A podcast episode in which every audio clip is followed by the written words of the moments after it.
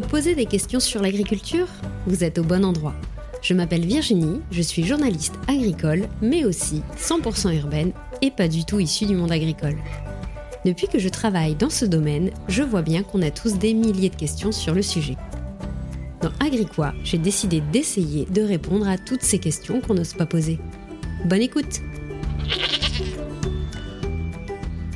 Bonjour et bienvenue dans ce nouvel épisode du podcast Agricois. Cette semaine, on va parler de bière. C'est une boisson que j'adore, comme beaucoup de Français, paraît-il. On sait souvent qu'il y a du houblon dans la recette. C'est ça qui va apporter l'amertume de la bière, notamment, et des saveurs, bien sûr. Mais ça ressemble à quoi, le houblon Et c'est quoi comme filière agricole? Je tenais à vous faire découvrir cette culture, et c'est pourquoi nous allons passer une année dans le houblon. Avant ça, juste deux petits éléments de contexte. Déjà, sachez que le houblon, c'est une liane qui mesure de 7 à 10 mètres de haut et que ce sont les cônes autour que l'on récolte. Je ne sais pas pour vous, mais j'en croise pas souvent des lianes dans les champs près de chez moi, et pour cause, la production de houblon se fait beaucoup aux États-Unis, en Angleterre, mais aussi en Alsace, en France. Et moi, je suis en Isère. Euh, pourtant, le nombre de petites brasseries artisanales a explosé ces dernières années, et la demande de houblon local avec il a bien fallu le produire de quelque part. Je suis donc partie rencontrer en juin dernier Bastien Actis, producteur de houblon bio en Ardèche, pour qu'il me parle de cette plante absolument fascinante. Alors c'est parti pour une année dans le houblon. Est-ce que vous pouvez me dire déjà un peu euh, pourquoi vous avez voulu euh, fabriquer du, houblon? Moi, ça fait un moment que je voulais m'installer en, agriculture, avoir mon exploitation. Et euh, j'ai été ouvrier agricole pendant longtemps, j'ai fait du maraîchage, j'ai fait de l'arbo et je ne savais pas trop. Et j'ai rencontré en fait les gens qui ont monté Malter Eco. Donc été une des premières malteries de la région qui s'est montée. Et j'ai sympathisé avec eux. Ils m'ont dit, mais fais du houblon, il y a une grosse demande j'ai commencé à m'intéresser à la culture et j'ai trouvé que c'était quand même euh, vachement intéressant. Euh, et, je me suis un peu formé, je suis monté en Alsace euh, pour voir des exploitations, on, s'est formé et je me suis lancé. D'accord. Et vous vous êtes lancé en quelle année? Alors, je me suis lancé en 2000, ma première récolte ça a été 2020. Et j'ai commencé à acheter mes terres, à, à regarder les plans de financement en 2018. Eh ben, justement, est-ce que vous pouvez nous faire un peu une présentation de votre exploitation aujourd'hui? Alors, j'ai acheté donc mes 3 hectares de terrain donc de friche en 2018. Donc, euh, où j'ai mis en place, euh, les premières choses que j'ai mis en place finalement, ça a été des plantes aromatiques, de la verveine et de la menthe, un peu de sauge aussi. Le temps de monter euh, donc toute l'irrigation, etc. J'ai monté le paysage en, de houblon en 2019. C'est les... poteaux de 7 ah, mètres de, haut avec le câblage. Ok, pour pouvoir accrocher les lianes de houblon dessus du coup. Donc ça a été ça. Et en 2022, euh, mon, voisin est décédé et j'ai récupéré ses parcelles, donc j'ai récupéré euh, 3 hectares de plus, donc des vergers avec des, euh, des pêchers et des kiwis que je suis en train de remettre en état. Et euh, avec ma compagne, on a mis en place un maraîchage. Donc euh, justement, le principe, c'est de faire un peu le, tour de l'année avec vous, de la mhm. production. Vous pouvez commencer par le mois que, que vous voulez. Donc dites-moi. On va commencer fin mars, ça va être la taille. Donc là, on sort de l'hiver, on a laissé tranquille le houblon tout l'hiver. Et là, on va. Du coup, juste histoire de se situer en termes de visibilité, il y a déjà les lianes de posée qui restent là d'année en année? Non, il n'y a rien. Ah, le, palissage, le, palissage, est vide. Il y a juste euh, les lignes de houblon, il y a la butte sur les lignes de houblon, mais il n'y a rien d'autre. Et en fait, là, on va partir, on repart de zéro. C'est-à-dire qu'on va passer la tailleuse pour enlever cette butte et tailler tout le houblon qui est resté dans la butte. On va repartir au niveau du sol. Ça va lui permettre de, donner plus de vigueur, ça va lui permettre euh, d'éviter qu'il s'étale trop. C'est quand même une liane. On en voit un au bord des, rivières. Vous verrez, le, le, houblon il va avoir tendance à, monter sur les autres arbres et à s'étaler beaucoup. Donc euh, la taille de début d'année va lui permettre de se recentrer sur son pied euh, mer. Donc ça, euh, ça commence en mars, dès que la température est un petit peu, un petit peu plus élevée, qu'on n'a plus trop de gel. Il n'est pas trop sensible au gel, mais voilà, il, faut qu'il il, est déjà reparti en fait quand on le taille. Il y a déjà des petits rejets et là on le taille. C'est une plante qui aime assez bien le stress. Donc ça c'est euh, fin mars, début avril. Et ensuite, eh ben, ça s'enchaîne assez rapidement parce qu'il y a les fils euh, tuteurs à mettre. Donc moi j'utilise la ficelle coco. C'est une ficelle euh, à base de fibres de coco qui est assez rugueuse, qui est biodégradable. parce qu'en fait, elle, elle, va rester. Je ne vais pas pouvoir la récupérer chaque année. Donc, il faut que je la, récupère, faut que je la remette chaque année. Donc, j'en ai 2000 à mettre. Donc, je ne tarde pas. Vous avez de l'aide à ce moment-là? J'ai de l'aide, alors soit des woofers, soit des stagiaires, en règle générale. Et sinon, bah, euh, je pense toujours que je, suis seul à travailler. Donc euh, j'essaie de prendre le plus d'avance possible. Donc voilà. je mets ça surtout que je ne suis pas équipé pour, euh, contrairement à beaucoup de gens, je ne suis pas équipé en nacelle. Et de toute façon, quand on a travaillé en nacelle, il faut être au moins deux, un sur le tracteur, un sur la nacelle. Donc moi, je travaille à ce qu'on appelle la part. Donc c'est une, c'est une, perche qui va, avec un système là-haut qui va faire le nœud. De, chaque corde En fait, je vais prendre la, corde, je vais la mettre sur la part d'arrêt, je vais la monter euh, sur le fil, sur le, fil qui porte et ça va faire le nœud. Et, euh, voilà. Pour faire une ligne complète, euh, je fais à peu près deux lignes par jour et j'en ai 18 sachant que quand il y a du vent, on évite de le faire parce que ça emmêle les lianes, voilà. Et qu'il y a d'autres choses à faire quand il pleut, on ne fait pas, bref. Donc en fait, c'est pas neuf jours comme non, Non, non, non, non. Et bah, ça, ça, amène à peu près fin, avril, début mai. En règle générale, j'ai fini ça. Et euh, là commence ce qu'on appelle la mise au fil. Donc là, pendant qu'on met les, euh, euh, les, fils tuteurs, il y a les, houblons qui continuent, qui poussent. Donc ils vont commencer, ils vont faire leur chevelu, donc ils vont faire plein de lianes, plein plein de lianes. On va avoir un buisson en fait en bas. Et de ce buisson, on va garder trois lianes, trois à quatre lianes qu'on va enrouler autour du fil manuellement. Donc là, je repasse encore sur les 2000 plans pour refaire ça et je coupe tout le reste. Et comment vous savez lesquels il faut garder? C'est compliqué. Il euh, y en a qu'il ne faut pas prendre. C'est ce qu'on appelle les bullshoots. Ça va être des lianes, c'est un peu les, pionnières, les colons. C'est-à-dire c'est des lianes qui vont pousser très vite, et qui vont être creuses et qui ne vont pas donner forcément une grosse production. Donc on arrive à peu près à, les différencier, pas toujours. Je pense que j'en mets forcément au fil. Et puis après, c'est au feeling celles qu'on trouve les plus belles, ou alors c'est celles qui sont les plus proches de la, de, la ficelle pour éviter d'avoir des grandes choses. Enfin voilà, ça dépend. Euh. C'est vraiment l'expérience et l'œil qui fait que. c'est ça, c'est ça. Et puis on fait des erreurs, euh, mais toujours. Donc euh, là on est en. Ouais, là ça, ça, nous occupe bien aussi tout le mois de mai. Et euh, fin mois de mai, en règle générale, c'est euh, à peu près terminé. Et là, bah, ça va être une partie euh, désherbage. On va s'occuper des interrants. Moi, je vais griffer les interrants et je vais buter. C'est là où on va faire le butage. on remet de la terre sur le pied. Ça, sert à quoi? Ça sert, alors, ça sert juste simplement à désherber déjà ça sert à ensevelir les lianes, parce que le, houblon va toujours faire de la liane, toujours, toujours, il va toujours euh, en produire, et toutes les lianes qu'on va mettre en terre vont se transformer en racines.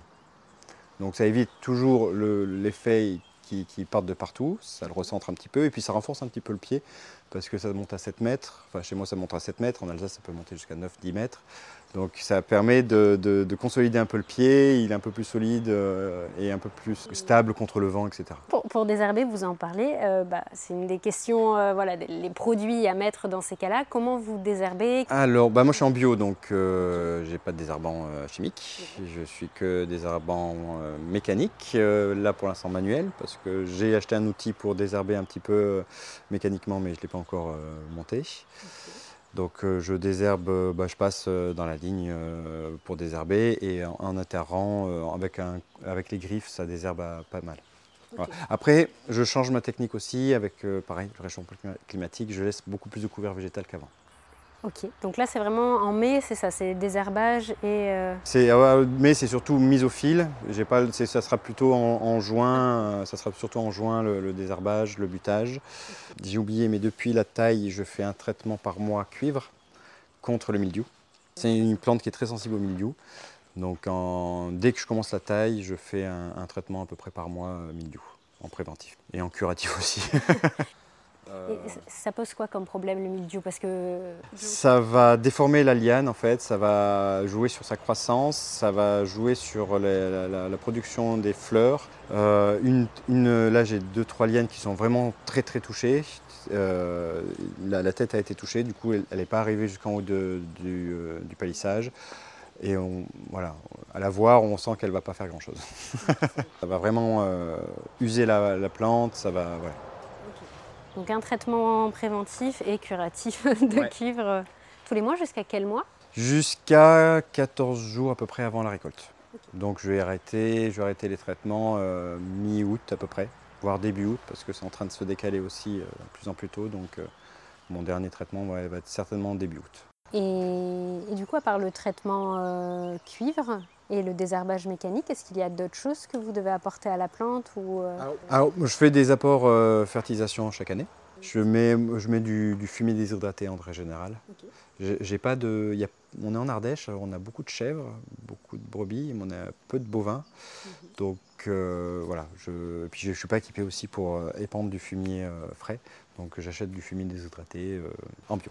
Et ensuite, eh ben, juillet août, il n'y a plus grand chose à faire. Toujours, euh, il y a un deuxième butage à faire en, en juillet, en règle générale. Pareil, côté désherbage, et puis remettre sous terre les lianes qui sont parties.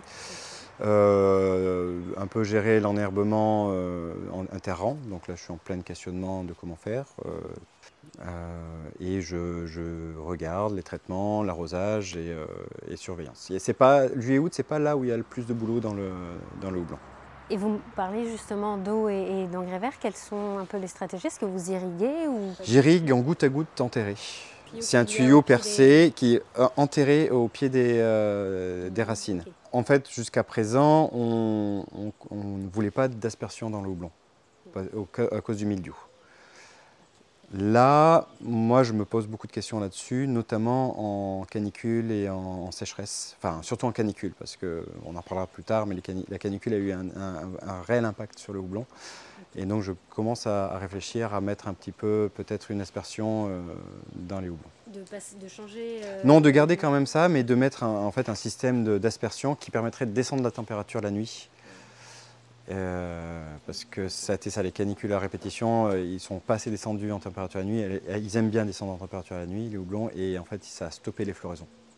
Qui sont du coup en juillet Là, elles commencent. Ah là, elles ont, ils ont commencé à faire leurs euh, fleurs. Enfin, c'est vraiment des petits bourgeons pour l'instant. Et ils vont grossir, grossir jusqu'à jusqu'en août, jusqu'à mi-août. Et après, à partir de mi-août, du coup, je vais commencer à regarder la récolte. Donc euh, on, va, on, va, faire un peu, alors là pareil c'est un test sensoriel sur le cône pour savoir quand c'est qu'il est mûr. C'est, on va le prendre, il faut qu'il soit, qu'on sente, qu'il soit plein, c'est-à-dire qu'il ne soit pas complètement mou quand on le, quand perce. Quand on le frotte, il faut qu'il ait euh, une, une, caractéristique de papier euh, de cigarette. Voilà. Très précis. dans, dans, le bruit et dans, dans, dans la sensation qu'on a en touchant. Et au mieux, on, peut faire un test de matière sèche. Mhm. Donc on va le, cueillir à 20% de matière sèche à peu près. Ça veut dire quoi Ça veut dire qu'il y a 80% d'humidité et 20% de matière sèche. Ok. Et parce que normalement, quand il se récolte à maturité, il y a combien en, matière sèche? Euh, En fait, quand le, cône, euh, quand le cône grandit, quand la fleur grandit, au début, il y a beaucoup d'eau, peu de matière. Et plus, plus il, va, il, va, il va grandir, mhm. plus il y aura de la matière, moins il y aura d'eau. Donc l'optimum, c'est qu'on ait 20% de matière sèche. Histoire que je comprenne bien. Donc une fois qu'il est, euh, qu'on l'estime mûr, donc ça pareil, c'est il y a des ratés parce que parce que ça s'apprend avec, l'expérience, ça, savoir exactement quand il est mûr. On le récolte, donc je le coupe en bas euh, et je l'amène en trieuse. Du coup toute la liane. Toute la liane. Je coupe la liane, je tire. Alors il y en a aussi, pareil, ils ont une machine qui, euh, avec un bras qui va récolter, qui va mettre dans une, euh, dans une benne. Euh, j'ai pas encore ça. ça facilite. Moi, je suis à l'ancienne, je coupe en bas au sécateur, je tire, je mets dans ma, dans ma remorque et je la mène en trieuse. On pourra aller la voir. Donc, c'est une machine qui, avec des peignes successifs qui va peigner toute la liane, qui va faire tomber les, les cônes sur différents tapis en pente. Donc là, je récupère toutes ces, tous ces cônes et, et je les mets tout de suite en séchoir. Et là, c'est là où c'est vraiment le plus, c'est vraiment le, tournant, c'est que là j'ai très peu de temps, on va dire, pour, pour descendre euh, les houblons à 9% d'humidité. C'est-à-dire que je pars de 80% d'humidité à peu près du cône, puisqu'il a 20% de matière sèche, et je, et je, le descends à 9% d'humidité. Et comment vous faites Donc c'est un séchoir, euh, c'est un séchoir fuel.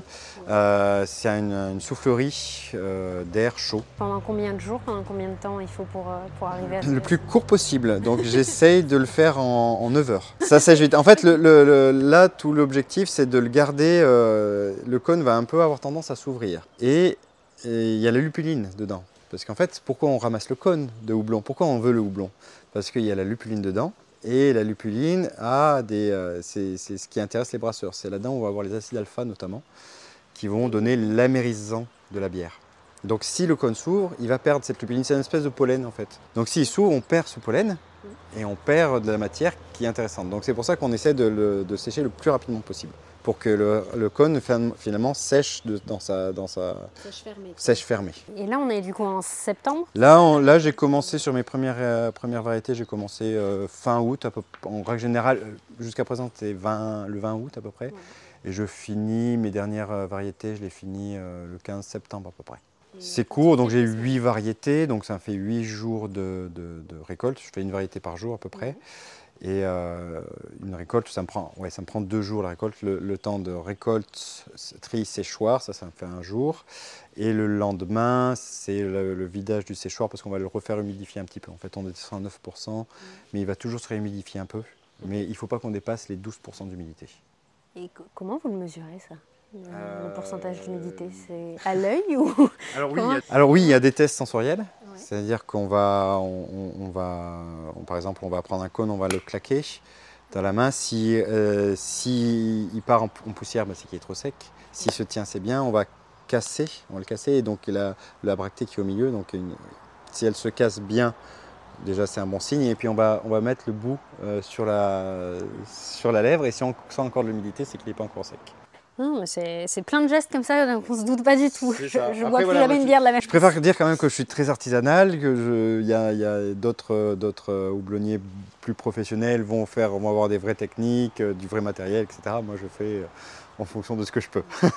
et justement, comment vous faites après le séchoir Une fois que c'est séché, euh, que vous avez réussi à atteindre les 9% d'humidité, qu'est-ce qui... Eh bien, alors 9% d'humidité, je vais le rehumidifier pendant 24 heures, je vais le laisser un petit peu à l'air libre comme ça, euh, pas, pas, pressé. Il va reprendre à 12% à peu près. Mon, mon, objectif, euh, voilà, c'est pas dépasser les 12. En règle générale, j'arrive à 10-11%, je suis assez content.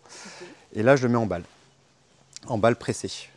Voilà, là, on va le presser le maximum en attendant. Et une fois que j'ai toute ma production, je vais amener toute ma production euh, au Houblon du Moulin et, qui ont une pellétiseuse. Une Pellétiseuse. Ah oui, pour les faire en petits... En petits granulés, voilà, en pellet.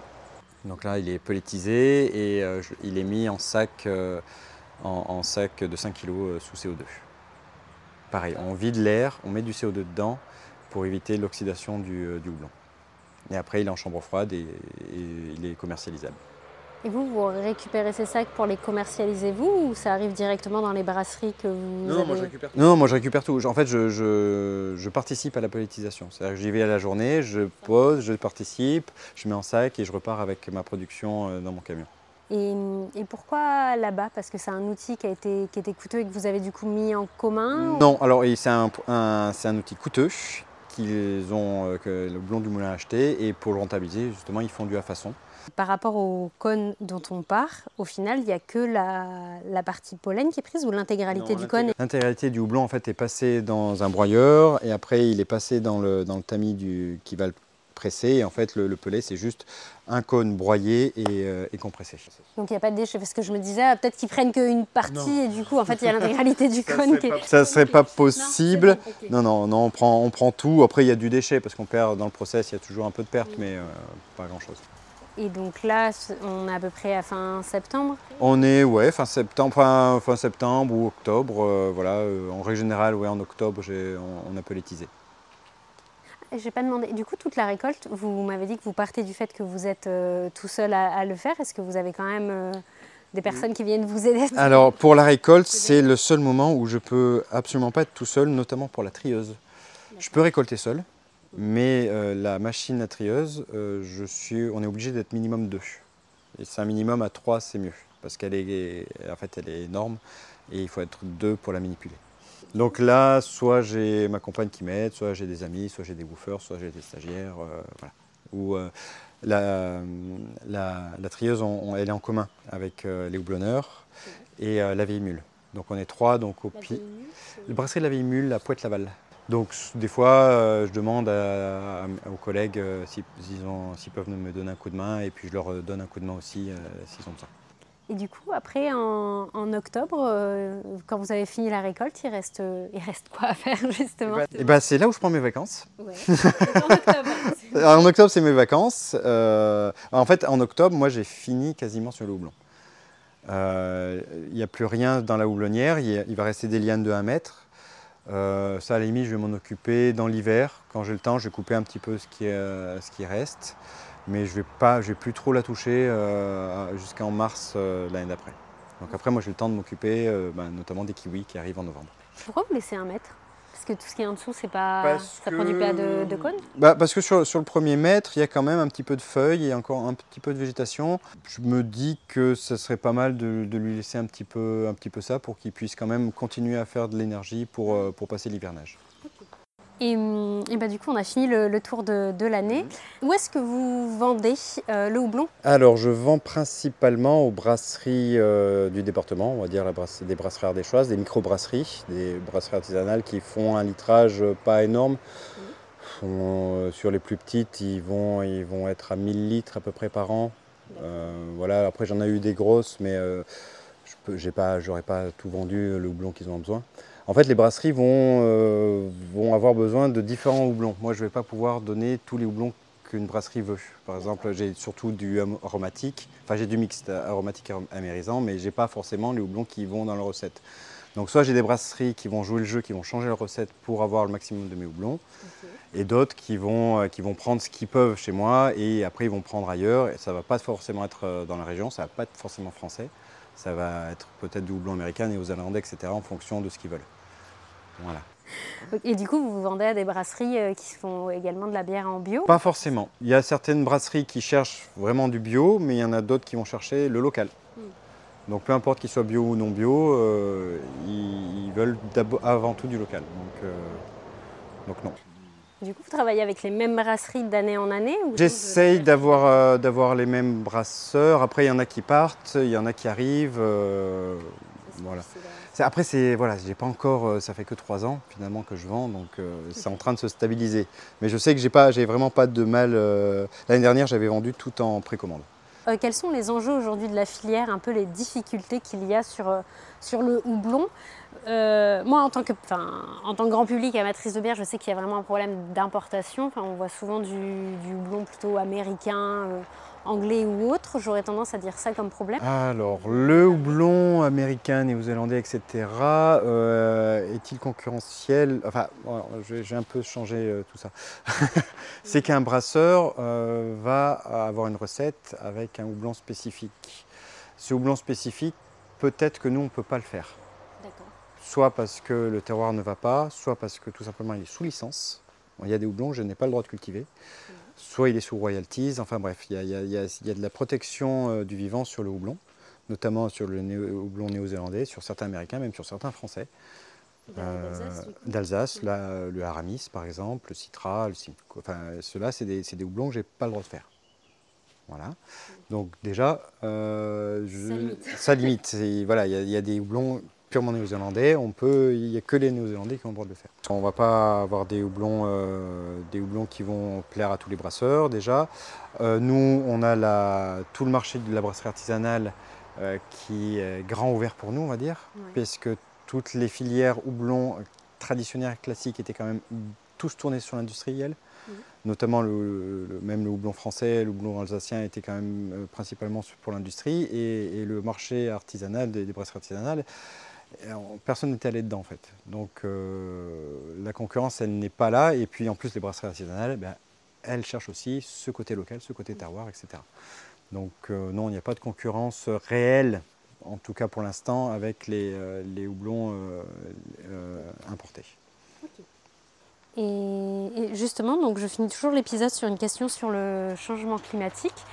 Donc, est-ce que vous, vous voyez déjà l'impact du changement climatique aujourd'hui sur votre exploitation Et euh, qu'est-ce que vous faites pour essayer justement essayer de vous y adapter euh, si vous le voyez? Eh ben, on a vu de la précocité, beaucoup, donc des, plants de houblon qui sont partis en floraison beaucoup trop tôt, qui avaient des cônes qui étaient quasiment prêts mi-juillet. Ah On a vu, moi j'ai vu donc l'année dernière, c'était très très compliqué l'année dernière, des, lianes assez jolies, vertes, mais qui n'avaient pas fait de latéraux, c'est-à-dire les branches latérales où il y, a beaucoup de, cônes, il n'y en avait pas des, floraisons stoppées. C'est-à-dire qu'on voit un cône, on repasse trois semaines après, et ben, il n'a pas changé. Donc euh, oui, on a vu beaucoup, là l'année dernière c'était très, très marquant, très marqué. Euh, et ce que j'essaie de faire, eh ben, voilà, c'est les, histoires de température dans la houblonnière, donc essayer de la descendre en température, donc mettre de l'aspersion, je, teste, je, veux, je, regarde, je regarde ce que je peux faire. Je ne sais pas encore, j'en suis encore à l'expérimentation, là, comment, comment descendre euh, la houblonnière en température. Ça va garder euh, plus de couvert végétal. Avant, j'essayais de garder entre, en, en interrang. Avant, j'essayais de garder mes interrangs assez propres pendant la, saison. Là, je, passe beaucoup moins le broyeur. Même tout autour, sur, sur toute l'exploitation, je passe beaucoup moins le broyeur cette année. Euh, je laisse beaucoup d'herbes. Euh, ça fait sale, mais je préfère avoir un couvert végétal que rien. Euh, ça va être des questions comme ça, ouais. Ça va être peut-être dans le choix, je vais peut-être faire de la, sélection euh, dans, mes, dans mes houblons, voir ceux qui résistent le mieux, repérer ceux qui résistent le mieux aux, sécheresses, aux canicules, et puis partir de eux pour faire de la multiplication, par exemple, ça, ça va être ça aussi. Voilà mais ça vous décourage pas parce que vous me disiez que vous réfléchissez peut-être à augmenter et vous aviez planté de, de nouvelles lianes là. Euh. Bah, J'avais monté le, palissage, euh, il n'était pas plein donc il fallait au moins que je remplisse le palissage.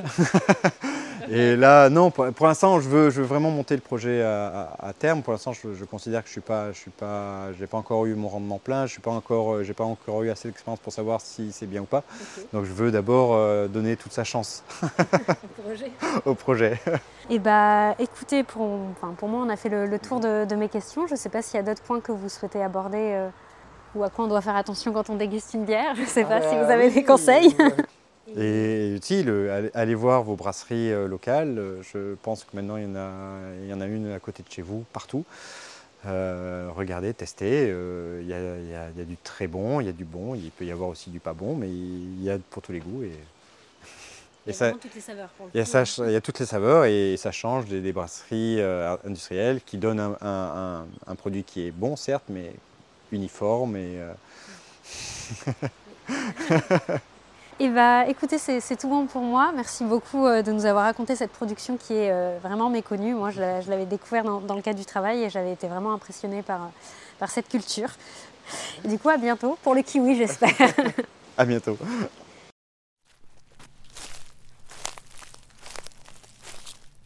Merci beaucoup d'avoir écouté cet épisode jusqu'au bout. J'ai adoré vous faire découvrir cette culture et j'espère que vous ne verrez plus jamais votre bière de la même façon. Si cet épisode vous a plu, n'hésitez pas à me faire un retour par message ou même à le noter parce que c'est super important pour moi et en plus j'adore échanger avec vous. Alors à bientôt